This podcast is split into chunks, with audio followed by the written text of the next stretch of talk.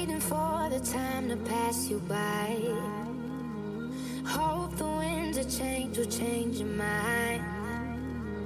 I could give a thousand reasons why, and I know you, and you've got to make it on your own. But we don't have to grow up; we can stay forever young. Hello, guys. Welcome to FM 95.2 Zhejiang Normal University School Radio. I'm your missing friend, Jackie. We have known each other like, what, a hundreds of hundreds of years. Anyway, you must have been enjoying the impressive performance and the magnetic voices from other programmers. Well, I'm not on the air, and their high quality broadcasts also have elements that might tickle your fancy. So, what is the right thing to do is for all of you to follow the trend of FM 91.2 and don't miss any episode. Hope you enjoy today's show.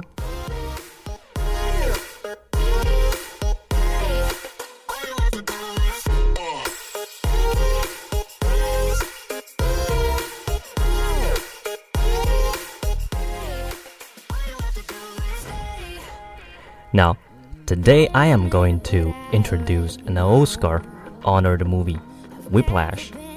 Whiplash is a 2014 American drama film written and directed by Damien Chazelle, depicting the relationship between an unambitious jazz student and an aggressive instructor.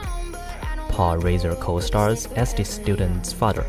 The film opened in limited release domestically in the US and Canada on October 10, 2014, gradually expanding to over 500 screens and finally closing after 24 weeks on March 26, 2015.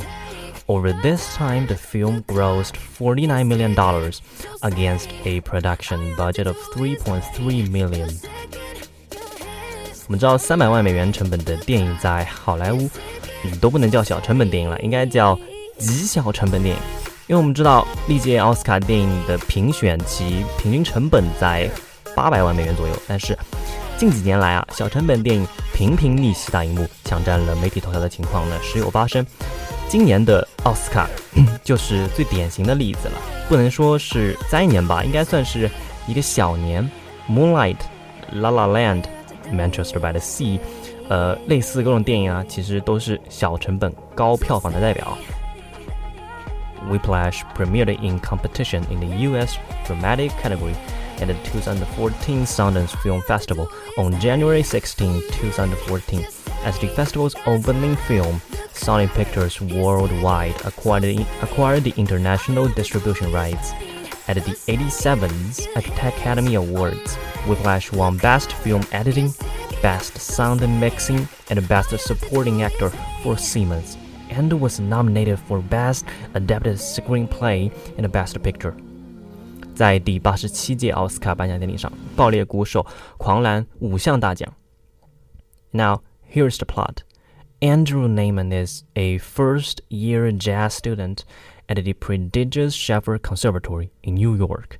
He has been playing drums from a young age and aspires to become like Buddy Rich, famed conductor Terence Fletcher discovers Andrew practicing in the music room late one night and eventually invites him into his studio band as the alternative for core drummer Carl Tanner.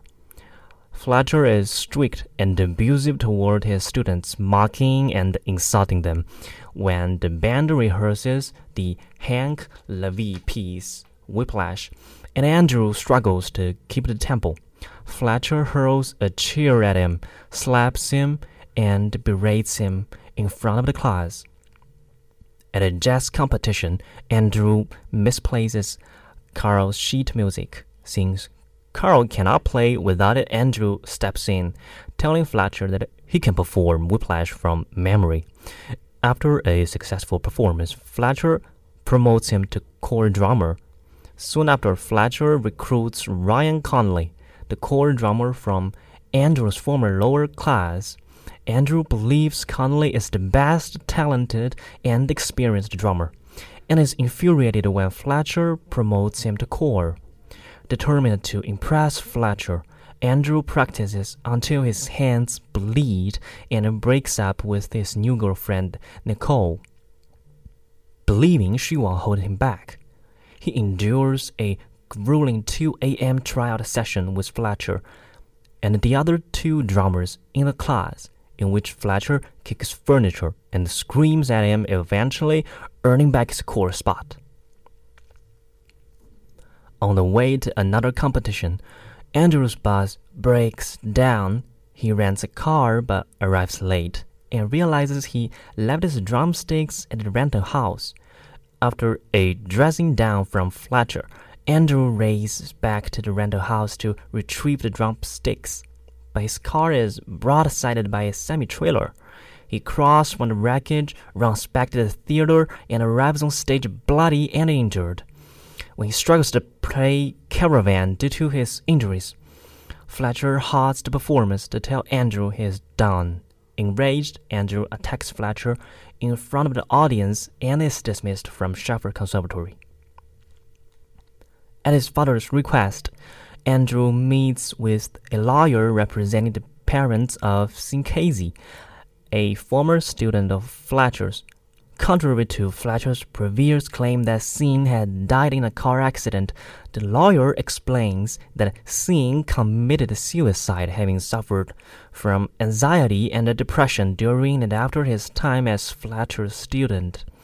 Sean's parents want to prevent Fletcher from teaching again, Andrew agrees to testify on the condition of anonymity, and Fletcher is fired from Shaffer Conservatory. A month later, Andrew has abandoned drumming and is working in a restaurant while applying to different colleges. One evening, he discovers Fletcher performing at a jazz club. After the performance, Fletcher invites Andrew to drink with him, seeming more hospitable and friendly than before. He explains that he pushed his students beyond expected so they might achieve success and become like Louis Armstrong or Charlie Parker. Andrew accepts Fletcher's invitation to replace the current drummer in his new band at the upcoming JVC Jazz Festival. He invites Nicole to the performance, but she's in a new relationship.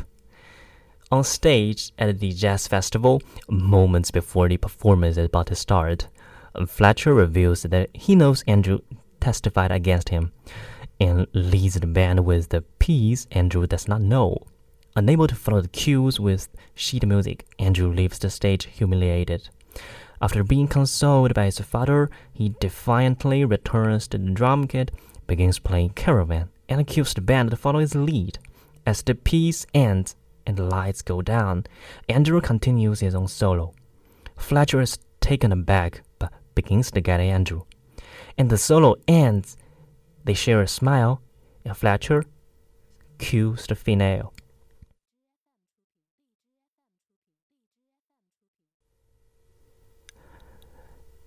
I have to admit that this is a superb performance from Miles Teller and the Oscar nominee J.K. Simmons, and they make this jazz drum a dazzling success. On the stage of Kansas City's Reno Club one night in 1936, so the story goes, Charlie Parker was brought down to earth with a crash. The ambitious young saxophonist then only 16 years old, lost his way while improvising ever I Got Rhythm, and the drummer, Jo Jones, lobbed a cymbal at him in frustration, which landed deafeningly at his feet. The audience laughed and jeered, and Parker stalked out of the venue, crushed. He took a residency at a country resort and used the time to woodshed an old jazz term for intensive practice. A year later, Parker returned to Kansas City and performed as a character in Whiplash puts it, the best fucking solo anyone in the room ever heard.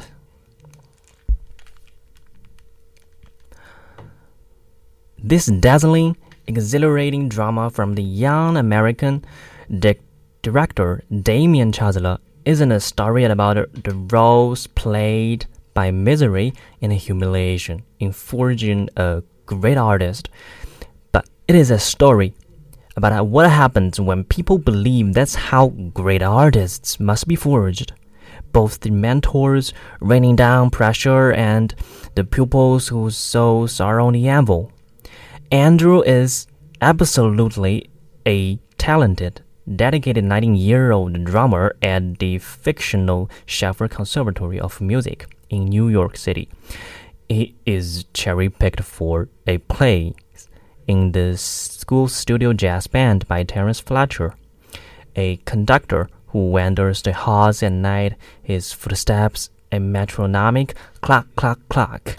Listening out of for prospective young Charlie Parkers, he can hammer into brilliance.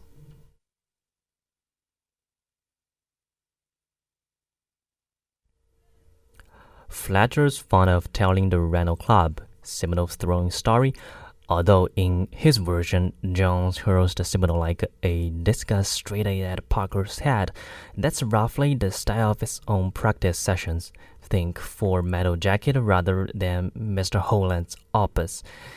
Simmons, a seasoned character actor who's been grading the margins of everything from Spider Man to Juno, sees on the role with carnivorous gusto. He conducts with a fist, snatching the music out of the air whenever one of his pupils is a sliver off key or out of time, before verbally devouring the culprit in front of their classmates. Are you one of those single tear people? He barks at Andrew after a public dressing down as a solitary droplet trickles down the boy's cheek. For Fletcher, toughness, manliness, and perfection are indivisible and accordingly, Andrew ends up practicing until his hands bleed. What they do isn't just drumming, it's phallic symbolism. Simmons gives an indelible Oscar worthy performance here, yet he is matched in every step by Teller, who shows us an intense young man who finds in music an order and the sense that the world around him lacks. Like Fletcher, Andrew re re responds to the folk myth of artists thriving under pressure, although much of what Andrew actually does during the film. At one point, he hods himself from a car crash, drumsticks in his tattered hands in order to make it to a concert on time, could hardly be called thriving.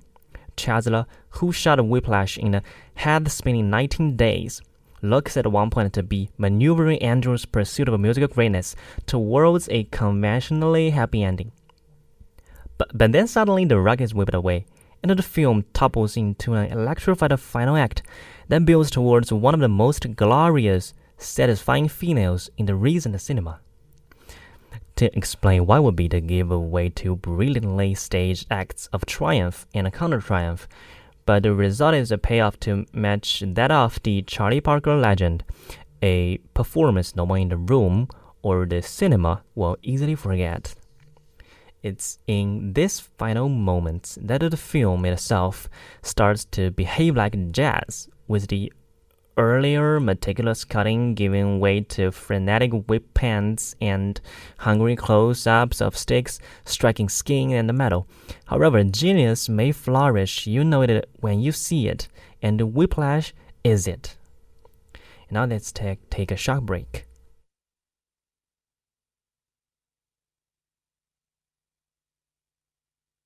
I got, I got, I got, I got loyalty, got royalty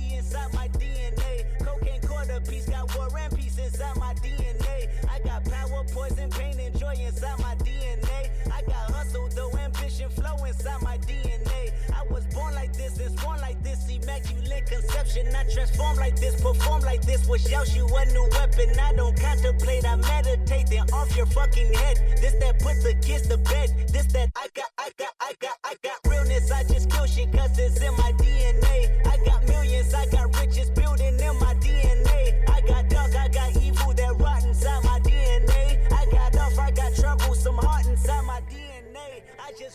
How do you know if there's a drummer at your front door? He knocks three times, then comes in late. Bandu Tish, the perennial butt of countless muscle jokes. Dramas have long been the source of morbidly outlandish legend, from tragicomic screen gags about the tasteman's timekeeper dying in a bizarre gardening accident, to tales of Spinal Tap's Peter James Bond spontaneously combusting on the Isle of Lucy. Even in documentaries, dramas have been portrayed more as wildlife than musicians. Think of Beware of Mr. Baker, which opens with a cream tubber Thumber, Ginger Baker whacking his interviewer across the face with a cane, breaking his nose. No wonder Animal from the Muppets struck such a chord three cheers. Then, for one time aspiring drummer Damien Chazelle, writer and director of this Weep Smart feature about a young wannabe jazz legend earning his spurs at a fiercely competitive music school. With its scenes of our embattled hero plunging his bruised and bloodied hands into buckets of ice and water, while a tyrannical music instructor showers, showers him with excoriating epithets and throws cheers at his head. This owns less to the reach for the stars formulas of fame than it does to the now familiar beats of boot camp and boxing movies. In essence, it's rocky with snare drums, or perhaps for metal hi-hat with J.K. Simmons conductor, giving both Louis Gossett Jr. and Reed Lee Ermey a run for their money in the scary drill sergeant stakes. We first meet uh, Miles Teller's 19 year old Andrew as a new fish in the Juilliard like Shaffer Conservatory, desperate to impress Simmons' high triggered Terence Fletcher, a character partly inspired by Chazelle's own much feared high school music teacher, with added touches of Buddy Rich, while leading his hand picked players through a tight rendition of Hank Levy's titular song. Fletcher becomes increasingly abusive toward the new recruit, the phrase my temple, turning inexorably from the gentle uh, admonishment to a terrifying threat. What follows is a sadomasochistic battle of wills between teacher and pupil, as Fletcher terrorists, torments, and humiliates the young Sticksman, pushing him ever harder to see whether he snaps to the rhythm or breaks in two. Behind all this abusive lurks the often repeated tale of Charlie Parker, who it is said practiced like a demon after Count Basie drummer Jo Jones threw a cymbal at him for failing to keep time. The story is apocryphal, but the message is familiar. Only from getting suffering and great fear comes great art. There are no two words in the English language more harmful than good job. But is Fletcher's bullying in fact born out of personal failure when he talks movingly of the death of a former brilliant pupil? We are reminded of the scene from broadcast news in which William Hurt's careerist news reporter is conveniently caught crying on camera. Is this fleeting display of empathy just for show? Considering the slimness of the plot and the familiar verse chorus middle eight structure of the narrative, it's dazzling how sprightly and inventive this conspires to be. Having penned the histrionic musical thriller Grand Piano, Chazelle plays a similar theme here with beats becoming a matter of life and death. As a director, his strokes are clean and crispy, with a cinematographer Sharone Meir's energetic camera forming a visual uh, as it sweeps around the rehearsals rooms. Meanwhile, editor Tom Cross cuts with finger snapping dexterity, his jazzy pacings echoing the rhythmic slicings of Frank Mazzola or Jerry Greenberg, making a firm pop with a rimshot twang. As for the performances, Simmons is a snowy symphony of physicality. His musical arms and poised fingers will the drummer onward apace. His endlessly expressive eyes alert and ablaze. His rather sharp mouth playing the paper cut dialogue like a demonic fiddle. And Teller is terrific too. Uh, as the young gun bleeding for his art, wholly convincing as the raw talent in whom even the most poisonous taskmaster can hear the distant drums of greatness.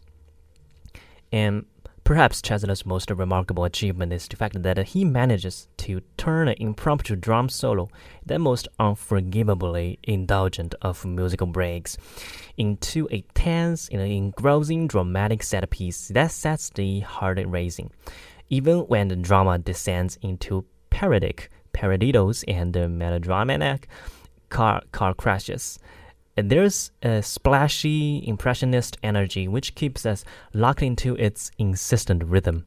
For all its overripe contrivance, you will leave the cinema with a spring in your step and a thump in your chest, eager to bang the drum for what deserves to be one of the year's real world of mouth hits. And the film is about the wages of all our sacrifice and commitment. It may not endorse Fletcher's utter ruthlessness has emotional and psychological issues, but nor does it take a soft headed, uh, blandly feel good stance, as Fletcher cunningly remarks at one point. The lamest tools in English language are good job. Though there are some practical question marks about its ending, it confirms Chazelle as a notable talent. Its early rehearsal scenes are grippingly portrayed, and the music track is full of riches. In USA Today's Claudia gives it 4 out of 4 stars, noting it as an exhilarating, inventive, and suspenseful story that hinges on a pair of combining performances. Seaman gives a consummate Oscar worthy portrayal, and the film altogether may be the year's most suspenseful film. From start to finish, it plays out like the tensest of thrillers the kinetic quality of this enrailing psychological drama is enhanced by evocative close ups and stunning cinematography. The Guardian's Henry Barnes notes it's rare to see the film about music that professes its love for the music and its characters equally. Whiplash shows a director besotted with the precision of jazz and the raw ecstasy of a talent unleashed. The two sides play together while Chazelle hammers out of a new beat for the genre to move to. And now, this is all about today's program. If you find some elements here coinciding with your interests, please do follow our our official account of FM 94.2 on WeChat. 喜欢外语的同学，别忘记关注我们的最新公众号“这是外语桥”，地道英语口语教学、风趣教材、语音讲解就在这是外语桥，我们说给你听。And have a peaceful and serene night. See you next time.